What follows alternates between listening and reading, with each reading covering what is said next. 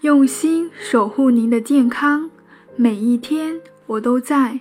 您好，我是您的健康小管家景红，欢迎收听减肥说。上一期分享的阿特金斯减肥法，你学会了吗？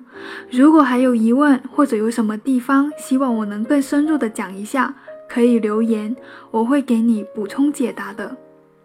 好的，这一次要分享的是哥本哈根减肥法。因为它是固定食谱，也只进行十三天，所以也叫做哥本哈根十三日食谱。这是二零一三年左右流行起来的减肥法，挺火的。因为它宣称是十三天就能瘦五到二十公斤，平均减重九点七斤。那我们来看看这个减肥法是如何做到这样好的效果呢？首先，我先说结论。这个方法是真的可以十三天瘦五到二十公斤的，我来告诉你是为什么。我先拿出两天的食谱来看一看。首先，第一天早餐是一杯黑咖啡和一块方糖，午餐是一个生西红柿和两个煮鸡蛋，加上不限量的水煮菠菜。晚餐则是两百克的牛排和不限量的生菜。拌上橄榄油和柠檬一起吃，全天饮用两升的柠檬水。第二天的早餐也是一样的，黑咖啡一杯和方糖一块。午餐则是两百克的低脂火腿和两百克的天然酸奶。这里的天然酸奶的意思是不加包含糖在内的其他物质，只用乳酸菌和牛奶发酵。晚餐也是两百克的牛排和不限量的生菜沙拉。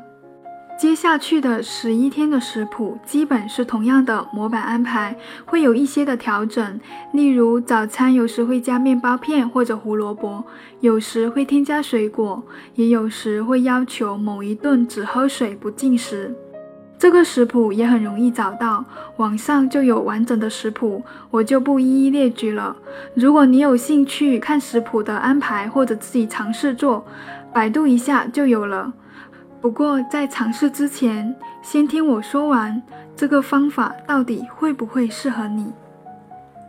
哥本哈根减肥法是除了蔬菜以外，所有食材的分量和种类都是规定好了的。而且在执行这个减肥法时，官方方法是要求根据每天的食谱，不能自己增减食物或者调换。如果一旦没有按计划吃，那就需要立刻停止。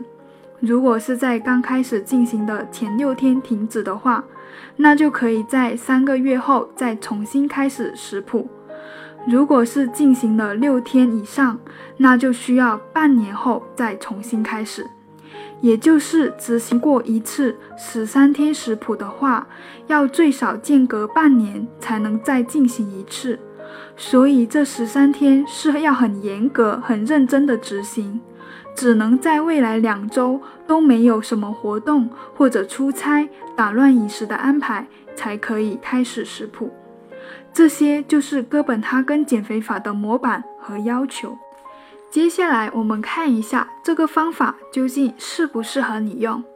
根据食谱的食物查一下食物成分表，就可以知道热量和营养素的含量。每天的碳水大概是五十克，所以这和阿特金斯减肥法类似，也是一种限制碳水的饮食法。算出来一天的热量，你猜猜有多少？平均会在六百到七百七十大卡之间。而一个正常体重的成年人的基础代谢会是一千二到一千七大卡之间，一天的总的消耗热量会在一千九到两千四大卡。如果是特别胖或者特别高、特别壮的朋友，将会更多。体力劳动也会增加更多的热量消耗。这样的饮食热量缺口每天会在一千大卡以上。如果是特别胖的人使用这个方法，热量缺口足够大，那么十三天减十到二十公斤是能实现的，但十分不建议这么做，因为会有很大的健康风险。每个人情况都不一样，不同的性别、不同的年龄、不同的身高体重和工作类型，对营养素的需求都不一样。例如，一个大胖子和一个肌肉男，身体对于蛋白质更新代谢量不一样，标准体重和体重超重的能量需求就不一样。脑力工作和体力劳动也不一样，大脑需要血糖提供能量，如果不足会导致大脑转不快了。所以，用同样一套从食物的种类到分量安排都一样的食谱。并无法满足每一个人的需求。如果某种营养素短缺太严重，那就会出现健康问题。所以这个食谱也只能进行十三天，而不能再继续。要继续，就要等半年之后重新开始。以上简单介绍了一下哥本哈根减肥法，现在也简单评价一下优缺点。首先，优点是一效果显著。二、执行期短，容易坚持；三、无需怎么烹饪，制作简单。要出去的话，也可以随身携带做好的食材。说完的优点，我们也来说一下缺点。因为这也是一种限制碳水的饮食，所以部分阿特金斯减肥法的副作用这里也会有，例如微量元素的缺乏，可能会出现疲倦、头痛、头晕、掉头发、记忆力衰退。抑郁等症状，也会有可能会增加肝肾的负担。二，还有早餐大多是空腹饮用黑咖啡的，咖啡因会刺激胃酸分泌，容易损伤胃黏膜。太浓的咖啡还可能会引起心率过快。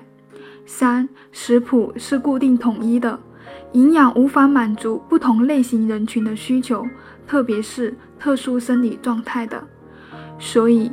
哥本哈根减肥法这种统一食谱餐单的方法，有很多人不适合使用的。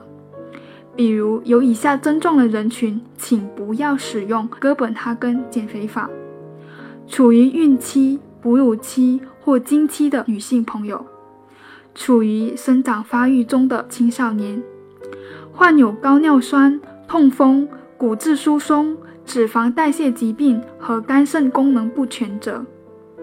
体重特别大、特别肥胖或者特别高大壮的人群，日常有很大量的体力活动者，或者近期有比较密集的脑力劳动者，比如说备考复习、写作、学习等等，就不要使用这种方法了，会明显影响到你的工作哦。